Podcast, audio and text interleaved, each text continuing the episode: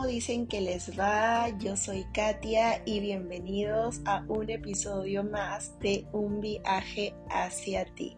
Qué felicidad tenerlos en este episodio.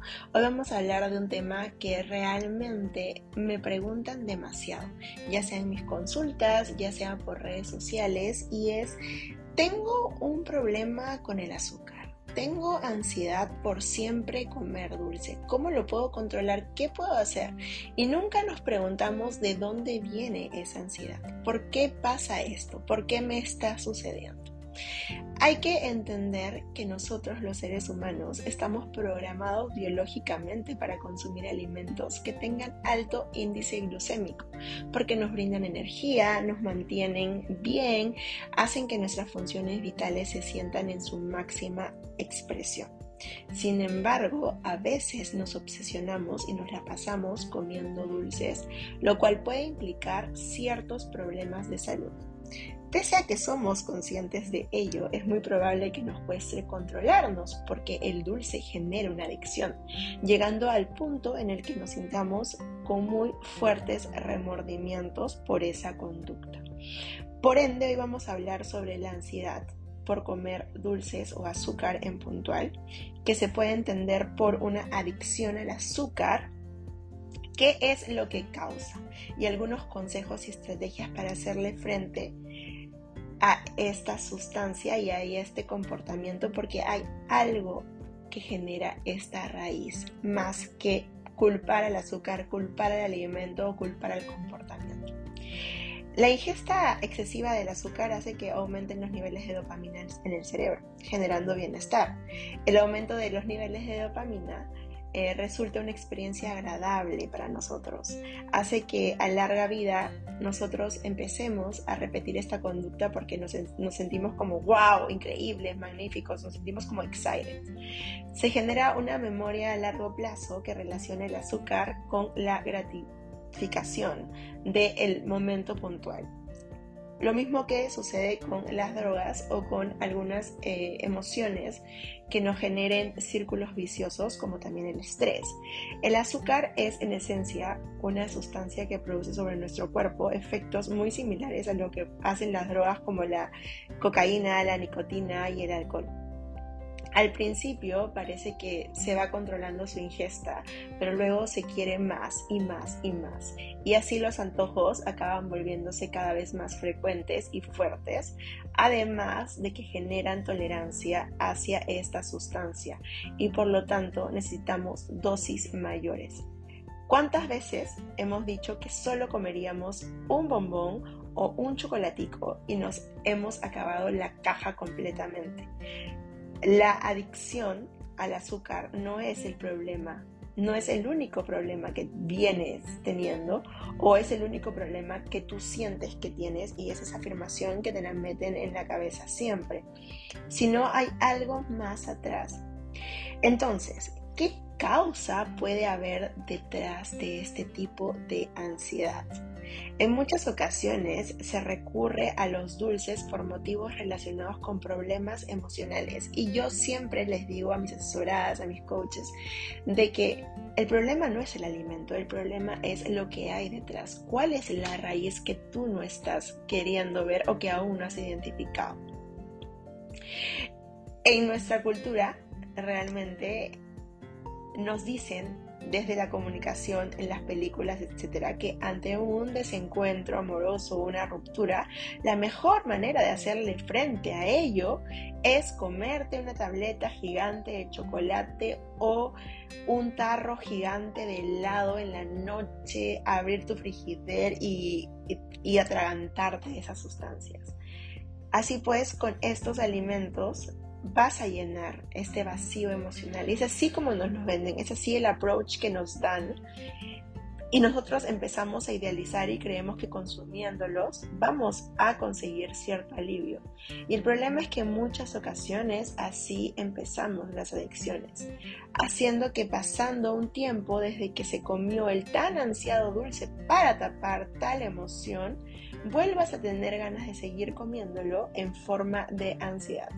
Y lo más curioso es que se ha visto que Lejos de ayudar a hacer frente a los problemas emocionales, la ingesta abusiva y excesiva de esta sustancia contribuye a que se den problemas psicológicos como la depresión, porque el azúcar es una sustancia muy densa que nuestro cuerpo no lo puede procesar y empieza a alterar diversos eh, factores hormonales y más de nosotras las mujeres. Entonces, lo que yo siempre recomiendo es identificar esa emoción y hacernos cargo de lo que pasa sin querer tapar con el alimento, con la comida, entendiendo de que ya es un tema social y es un tema que nos venden por las películas, por las novelas, por las redes sociales. Realmente ese no es el vínculo que queremos nosotros generar con la deliciosa torta de chocolate, el delicioso helado de chocolate, sino tratar de sí consumirlo, pero con medida, tratar de ser conscientes del momento que lo hacemos y no porque tenemos un problema o porque tenemos un pico de algún tema que nos pasó y vamos a refugiarnos con él. Otro de los aspectos, los cuales también puede estar detrás, si sientes algunas ganas descontroladas de comer azúcar, es que estás teniendo un régimen alimenticio súper estricto en el cual te eliminaron los carbohidratos, porque te, dicen que son veneno, eh, también es que existe como un aburrimiento para comer lo mismo siempre y tu dieta es como muy estricta, muy estructurada y tú dices, ay, en verdad, esto no va conmigo, yo quiero comer mi postre, yo quiero comer mi dulce y etcétera. Entonces entender que pueden haber estas dos polaridades, ¿no? Pero yo siempre digo que todo empieza en el ámbito emocional. Cuando nuestras emociones están resueltas o tienen alguna explicación o cuando las abrazamos y queremos hacernos cargo, podemos de cierta forma transformar esta ansiedad, transformar este apego con el azúcar y no echarle la culpa al dulce, no decir el dulce tiene la culpa, el alimento tiene la culpa, sino es como que, ok, me está pasando esa situación, por esto es que mi cuerpo quiere o necesita tal sustancia, vamos a dársela en cierta medida o de repente hago otra cosa. Y justo ahora es donde les voy a comentar y decir algunas, eh, algunos tips para controlar esas ganas de comer dulce. Y en realidad no es controlar, sino identificar y transformar desde la aceptación y desde la compasión también, entendiendo de que no todos los días van a ser iguales, pero sí existen ciertas estrategias que tú puedes incluir en tu día a día, ciertas herramientas que yo también les doy a mis asesoradas, para que puedan eh, usarlas y así hacerse cargo de lo que les está pasando, ¿no? Porque eso es lo que necesitamos, hacernos cargo de lo que nos está sucediendo. Primero, punto número uno, identificar mis emociones. Yo tengo que ser consciente de que la ansiedad por comer algo dulce no surge porque sí. Tiene que haber algo que le explique y en muchas ocasiones este tipo de conductas surgen de la necesidad de llenar ese vacío emocional. Es por ello y es muy importante saber identificar las emociones que están detrás de esas ganas locas por querer ir a comer tal cosa o tal sustancia. Cuando empiezas a pasear, cuando tu mente empieza a pasearse esas ganas de querer un trozo de, torta de chocolate, pregúntate, ¿qué es lo que ha pasado en mi día? ¿Qué es lo que ha hecho que tenga esta necesidad en estos momentos? Eh, y también pregúntate si te has saciado con la comida anterior y qué es lo que antes has comido, si es que realmente te ha gustado, si es que realmente lo has disfrutado. Puede ser que debido a un problema familiar o algo laboral estés más ansioso que de costumbre tratando de calmar eh, esa emoción tomando alimentos que, cree, que crees tú que necesitas, aunque no sean así.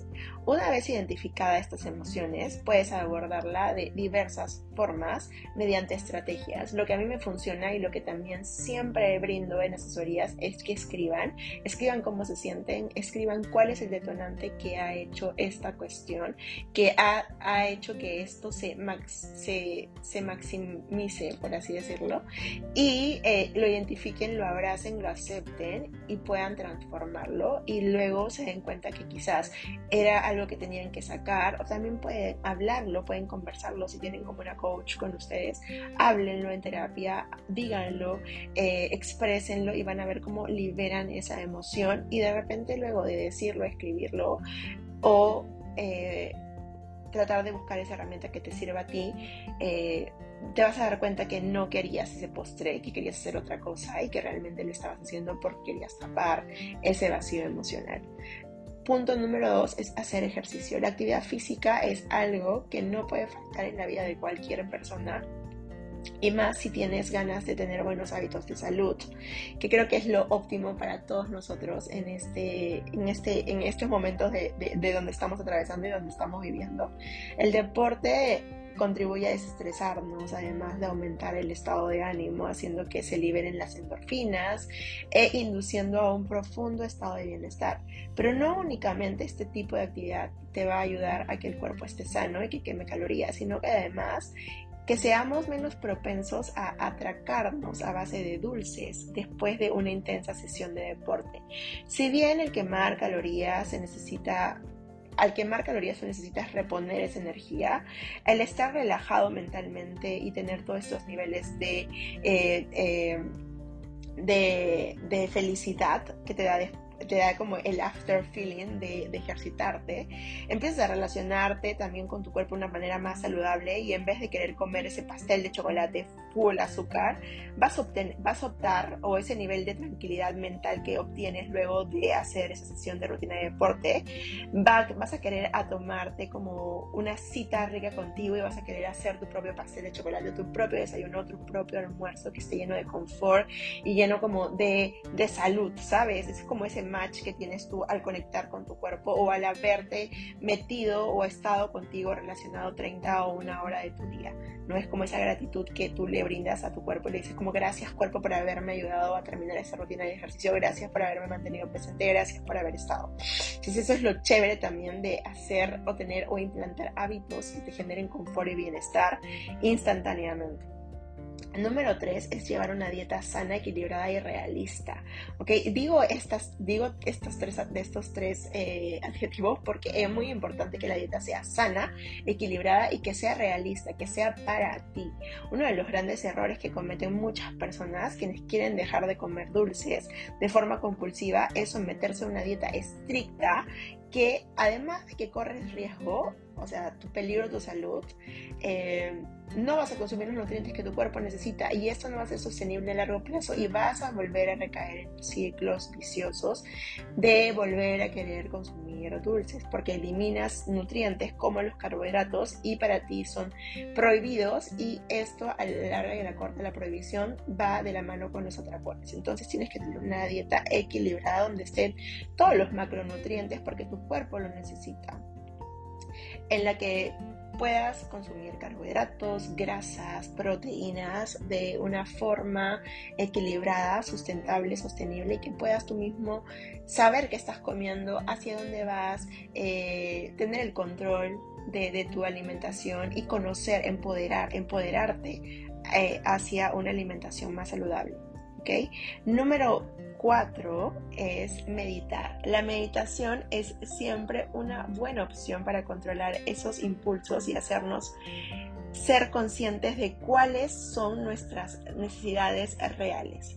Esto puede ser algo complicado de hacer cuando quieres empezar, pero nunca está de más probar meditar. Si se consigue dominar ese foco atencional, mantenerse más calmado y ser consciente de lo que necesitas, la ansiedad por comer dulce es algo que va a aparecer rara vez. Y cuando te digo meditar, lo que yo siempre recomiendo y aconsejo no es que te sientes como Buda, sino que busques una actividad, una acción o algo que te haga sentir dentro de la meditación, o sea, que te haga estar en calma, que te haga estar en paz, que te haga sentirte dentro de ese mood de la meditación. Por ejemplo, a mí alguna, o sea, una actividad que me causa meditación o que me causa estar enraizada en calma es cocinar. También es hablar, también es escribir, también es tomarme ese cafecito. O sea, generar hábitos en tu día que te brinden esa calma que necesitas. Por ejemplo, es, yo trabajo 8 horas en la computadora. Entonces me doy un break de 20 minutos en todo el día para salir a caminar. Esa pausa de caminar, eh, eh, ver el cielo, el sol, la atmósfera, me da calma, me da tranquilidad, me, me, da ganas de ser presente, de ampliar un poco más mi sistema mental y tener un foco atencional más presente y más enraizado con mi ahora y con mi presente para dejar de volar y dejar de atraer esa ansiedad ilimitada que llega a mí. ¿no? Es buscar esos espacios y esas herramientas que vayan contigo, con tu estilo de vida y hagan ese match que tú necesitas eh, para sentirte bien y para eh, tener una vida equilibrada, ¿no? Eh, Número 5 y último también, y no, y no menos importante, es beber agua, gente. Muchas veces nosotros dejamos atrás las bebidas y el agua y a veces nuestro cuerpo nos pide dulce porque desea agua y es saber identificarlo, saber cómo conectar con esto. Si se, bebe mucho de líquido, elemento, el estómago queda lleno y, te va, y te va a dar como esas ganas, esa saciedad y también te va a hidratar y vas a consumir los minerales que tu cuerpo necesita. Es muy importante que si se decide optar por esta opción se tome agua, infusiones, también puedes tomar café, pero recuerda que el café también te deshidrata, entonces si tomas una taza de café tienes que tomar dos vasos de agua ¿no? Eh, pero también controlar cuánto café tomas en el día. ¿ya? Porque el café también te genera ansiedad, también te genera estrés porque tiene cafeína y es una sustancia que eh, incrementa el nerviosismo. Además que ese sabor amargo de la sustancia incrementa las ganas de comer. Eh, entonces, eh, yo he tratado de que este podcast sea breve y te he dado como estos cinco pasos, estas cinco, estrategias para que puedas transformar este comportamiento. Siempre te recomiendo tener un coach, una guía, si tú, tú sientes que estás como empezando a aceptar o empezando a identificar estos problemas dentro de tu, de tu, de tu vida, que yo para, que siempre digo, no son problemas o situaciones que te ayudan a, como a enraizar más contigo, a conectar más con tu ser, porque te están llevando hacia otro nivel, hacia un nivel más allá de salud, de perspectiva y de abundancia. Así que espero de eh, todo corazón que este podcast te haya servido un montón. Recuerda que la culpa de esta situación no es de la comida va más allá de la comida. Identifica ese patrón, esa raíz y trabaja desde la aceptación y el amor para transformarla y para tener esa vida que tanto deseas, llena de calma, llena de abundancia y sobre todo llena, llena de felicidad y armonía. Gracias por escucharme, por estar aquí. Nos vemos en un próximo episodio. Chao, chao.